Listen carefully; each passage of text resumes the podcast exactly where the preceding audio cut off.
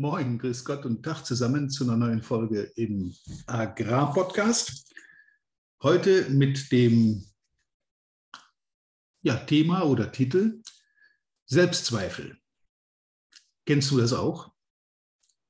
Falls du das hier und da im Außendienst schon mal gefühlt hast, so Zweifel an dir selbst, an deiner Kompetenz, an, deiner, ja, an deinen Fähigkeiten, dann ist das heute eine Folge für dich. Viel Spaß dabei.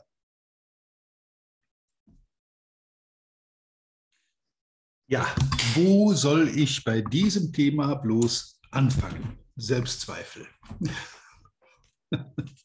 Ich denke, es gibt nicht so viele Leute, die darüber so berichten können, wie ausgerechnet ich, weil äh, ja, natürlich hast du Selbstzweifel.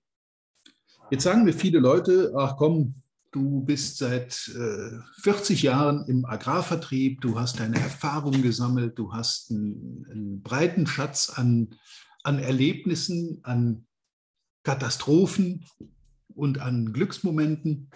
Äh, woher sollen denn da Selbstzweifel kommen? Ja, da kann ich dich beruhigen, die treffen mich auch.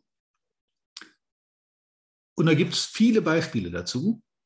Wenn ich zum Beispiel früher im Außendienst war, ähm, im Landhandel und dann mich da so ein bisschen in so eine Rolle hineingearbeitet habe als, ähm, ja, als der Fachberater in der Region für Pflanzenschutzmaßnahmen.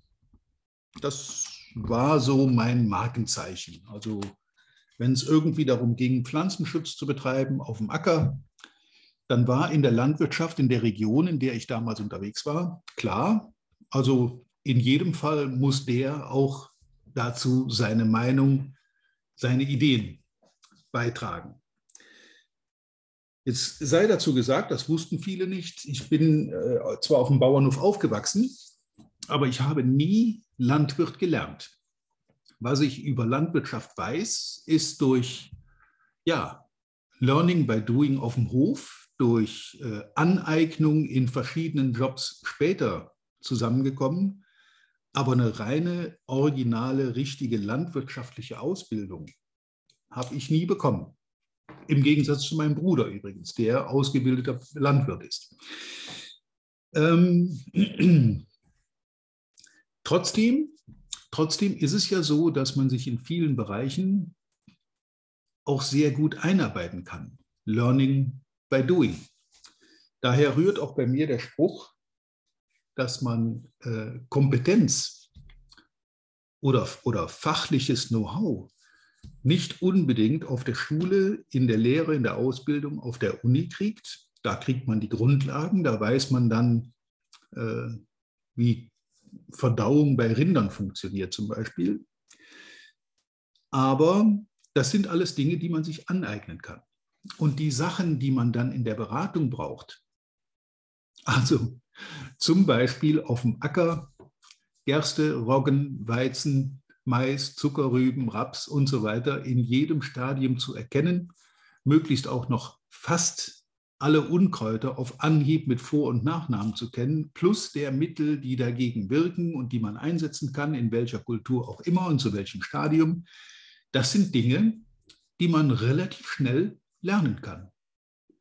Das ist jetzt keine Raketentechnik. Da muss man jetzt nicht äh, Jahre oder, oder noch länger studieren, um das glaubhaft und auch stimmig rüberzubringen.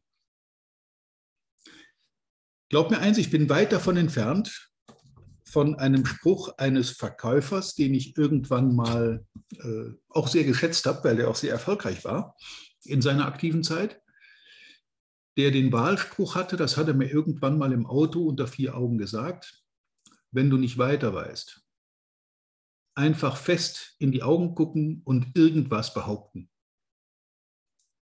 Und auch an diesem Satz ist durchaus was Wahres dran. Auch eine, ein, ein falscher Rat, eine falsche fachliche Aussage kann, wenn sie denn mit fester Stimme und überzeugend rübergebracht wird, durchaus sehr glaubhaft klingen.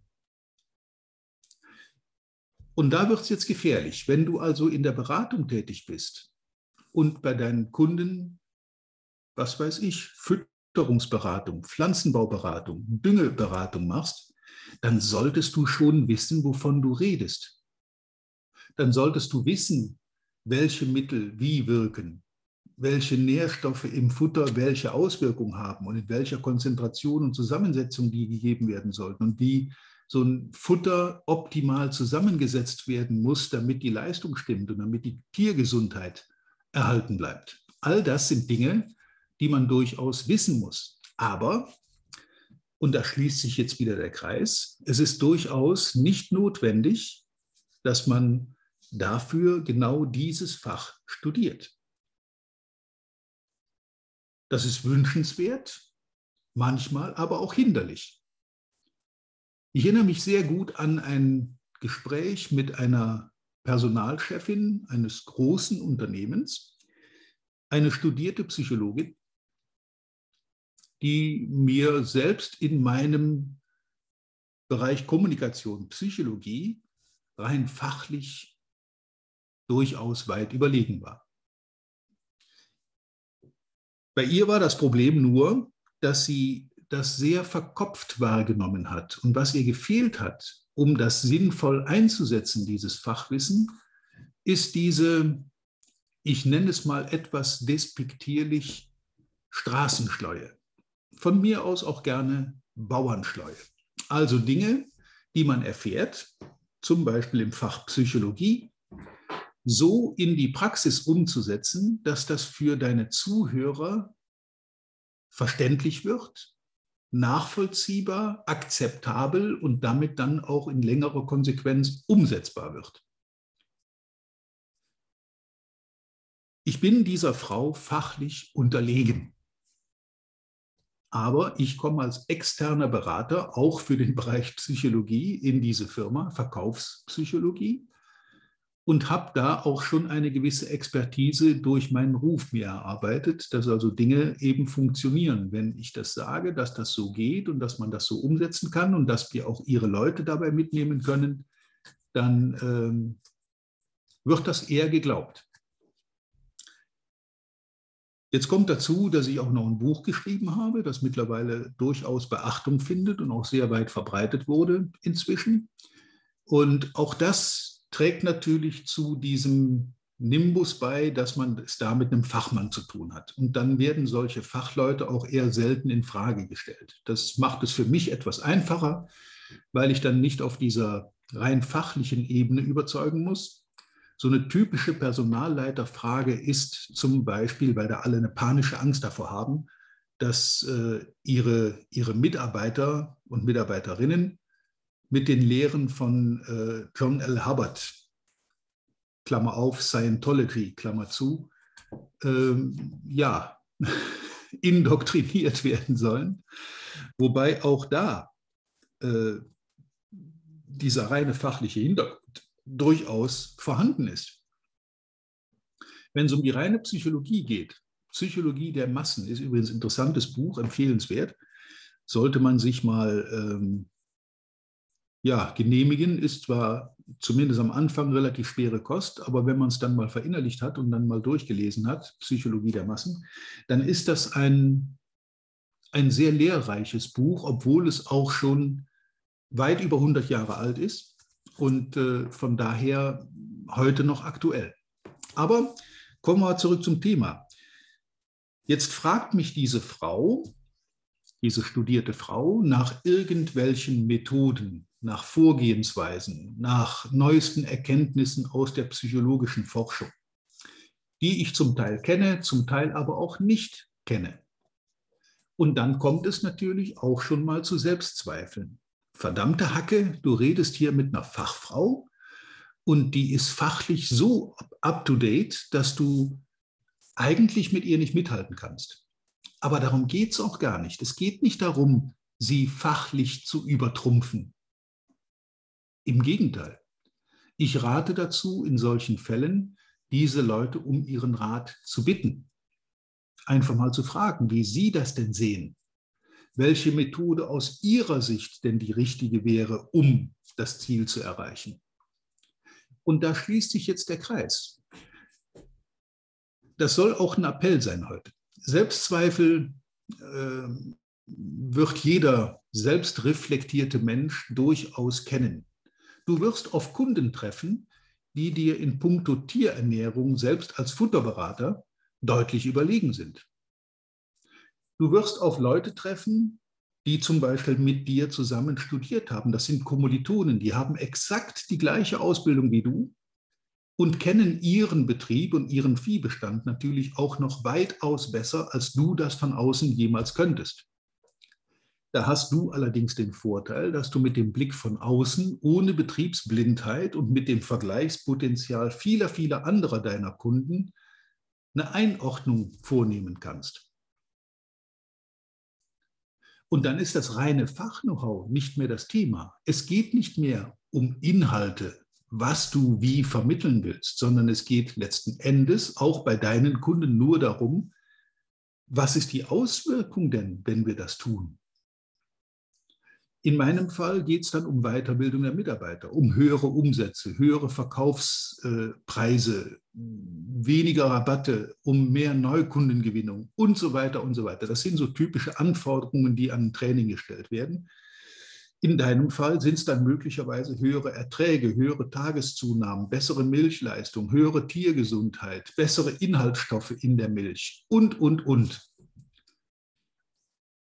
Und in letzter Konsequenz ist deinem Kunden, in meinem Fall der Personalleiterin und in deinem Fall der Landwirt, mehr oder weniger egal, wie sie dahin kommen und wie du dieses Ziel mit ihnen zusammen erreichst. Wenn du sicher bist, dass du mit deiner Beratung ein höheres Ergebnis erzielen kannst und das diesen Leuten auch glaubhaft vermitteln kannst, ähm, dann kannst du verkaufen. Dann verkaufst du nämlich nicht ein Produkt Training, ein Produkt Tierfutter, ein Produkt Ackerschlepper oder Spritzmittel, sondern du verkaufst deinen Kunden das Ergebnis, den Mehrwert, der durch den Einsatz dieser Produkte entsteht. Und spätestens dann, wenn das glaubhaft vermittelt wurde, ist es eigentlich ziemlich egal, mit welchen Methoden und mit welchen Mitteln und mit welchen Zusammensetzungen du dieses Ziel beim Kunden erreichst. In letzter Konsequenz geht es dem Kunden um Ergebnisse. Deinen Kunden genauso wie meinen Kunden. Wenn dich also Selbstzweifel mal wieder befallen, zum Beispiel weil du auf jemanden triffst, der dir offensichtlich fachlich überlegen ist oder mindestens gleichwertig ist, dann lass dich davon bitte nicht ins Boxhorn jagen, sondern nutze das für dich. Nutze das im Umkehrschluss als Ratgeber. Der Landwirt, der mit dir zusammen studiert hat, dem wirst du fachlich nicht so viel erzählen können. Aber er kann dir eine ganze Menge über seinen Betrieb, seinen Viehbestand, das, was er bisher gemacht hat, erzählen und du kannst das im Kopf verknüpfen das ist das berühmte Straßenschleue oder Bauernschleue. Du kannst das in deinem Kopf verknüpfen mit den Erfahrungen, die du auf anderen Betrieben gemacht hast. Und daraus dann destillieren eine optimale Lösung für diesen Betrieb in seiner Situation. Nichts anderes mache ich. Sollte ich von einem Kunden mit einem Thema konfrontiert werden, das ich mir selber nicht zutraue, was passiert? Ja, es gibt Themen, da sage ich, okay, da gibt es andere, die machen das deutlich besser. Dann habe ich das große Glück, eben durch langjährige Tätigkeit, dass ich eine Menge Kollegen habe, die ich da um Rat bitten kann, die auch mal für mich so ein Thema übernehmen können. Das kann sein, weil ich es nicht kann. Das kann auch sein, weil ich es nicht will, weil das Thema mich ankäst. Das gibt es auch, dass ich einfach keine Lust auf dieses Thema habe und sage, nee, das lasse ich lieber jemanden machen, der da wirklich Spaß dran hat. Und das hat sich sehr bewährt. Und du wirst deshalb von deinen Kunden nicht als weniger kompetent wahrgenommen. Eher im Gegenteil. Du wirst als jemand wahrgenommen, der seine Grenzen kennt, der genau weiß, was er kann der aber genauso gut weiß, was er nicht kann und das auch offen aussprechen kann. Und auch keine Angst davor hat, das auszusprechen. muss ich mal tief atmen. Also Selbstzweifel, das möchte ich hier nochmal konstatieren, sind, glaube ich, wenigen Menschen so gut äh, oder so sehr bewusst wie mir. Jeder, der so ein bisschen reflektiert durch die Welt geht und sich auch verschiedene Meinungen anhört und auch mal wirken lässt und sagt, okay, das habe ich von der Warte aus bisher noch nie betrachtet. Da muss ich jetzt erstmal drüber nachdenken, um für mich klarzukommen, ähm, ob das meine ursprüngliche Meinung jetzt beeinflussen kann. Das passiert. Es passiert, dass ich mich von Leuten überzeugen lasse, dass ihre Sicht auf die Dinge, die, die die Situation besser beschreiben oder besser treffen als meine eigene. Das passiert ja, nicht sehr häufig, aber es kommt eben durchaus vor, weil ich versuche, möglichst reflektiert und offen an solche Fragestellungen heranzugehen. Und das würde ich jedem empfehlen, der draußen im Vertrieb unterwegs ist. Du bist nicht der Heilsbringer für alles und jeden. Du hast vielleicht ein Spezialgebiet, da kann dir auch, können nur wenige dir das Wasser reichen. Okay, dann nutze das. Aber geh nicht damit hausieren. Und vor allen Dingen verkaufe kein Produkt. Ich verkaufe kein Training. Ich verkaufe meinen Kunden ein Ergebnis, das auf dieses Training erfolgt. Und das interessiert Kunden viel, viel mehr, als was ich mit ihren Leuten im Training veranstalte. Wenn ich es glaubhaft rüberbringen kann, dass es Sinn macht, wenn wir bei 15 Grad minus ein Loch in die Eisdecke schlagen und da alle nackig reinhopsen und wenn wir da rauskommen, verkaufen wir alle mehr Produkt und der Kunde nimmt mir das ab, dann wird er dieses Produkt, dieses Eistauchen wahrscheinlich von mir kaufen. Als Team-Event oder als irgendeine Abhärtungsmaßnahme, was weiß ich. Es geht nicht um das Produkt an sich. Es geht auch nicht um Futter. Es geht auch nicht um Dünger. Es geht um das Ergebnis, was hinten rauskommt. Und wenn du jetzt dein von mir aus gerne angelerntes, angeeignetes, durch Learning by Doing erfahrenes Wissen verknüpfen kannst mit Straßen- oder Bauernsteuer, um das dann auch in die Praxis rumzukriegen, rüberzubringen, dann kannst du erfolgreich verkaufen. Weil die Leute dir automatisiert abnehmen, dass das, was du da erzählst, Hand und Fuß hast, hat und dass du das auch schon selber umgesetzt, erlebt und bewiesen hast. Insofern nochmal der Aufruf, nicht in Selbstzweifeln sich selbst zernagen. Das hat nichts damit zu tun, dass man nicht selbst reflektiert sein sollte und seine Grenzen kennen sollte. Ähm, aber aufhalten darf uns das nicht. Dass du als Berater unterwegs bist, ist alleine für sich schon Beweis genug, dass du das, was du tust, offensichtlich kannst. Sonst hättest du diesen Job nicht. Denk da mal in Ruhe drüber nach. Und dann ist es relativ egal, welche Ausbildung dem Ganzen vorweg ging. Also ich habe nicht nur nicht Landwirt gelernt, sondern ich habe auch nicht Psychologie studiert. Aber ich denke, dass ich in der Umsetzung recht erfolgreich und äh, effektiv bin. Und das nehmen mir meine Kunden eben dann auch einfach ab. Ich wünsche dir weiter viel Erfolg, viel Spaß bei dem, was du tust und äh, ja, beim Reflektieren und Nachdenken über deine Grenzen, dass du nicht in Selbstzweifeln dich ergehst. Also, es bleibt dabei reiche Ernte. Bis zum nächsten Mal. Vielen Dank, dass du heute wieder dabei warst. Wir hoffen, du hattest genauso viel Spaß wie wir. Wenn dir gefallen hat, was du gerade gehört hast, dann war das erst der Anfang. Denn auf walter-peters.de-termin erhältst du kostenlos und unverbindlich ein Beratungsgespräch mit Walter.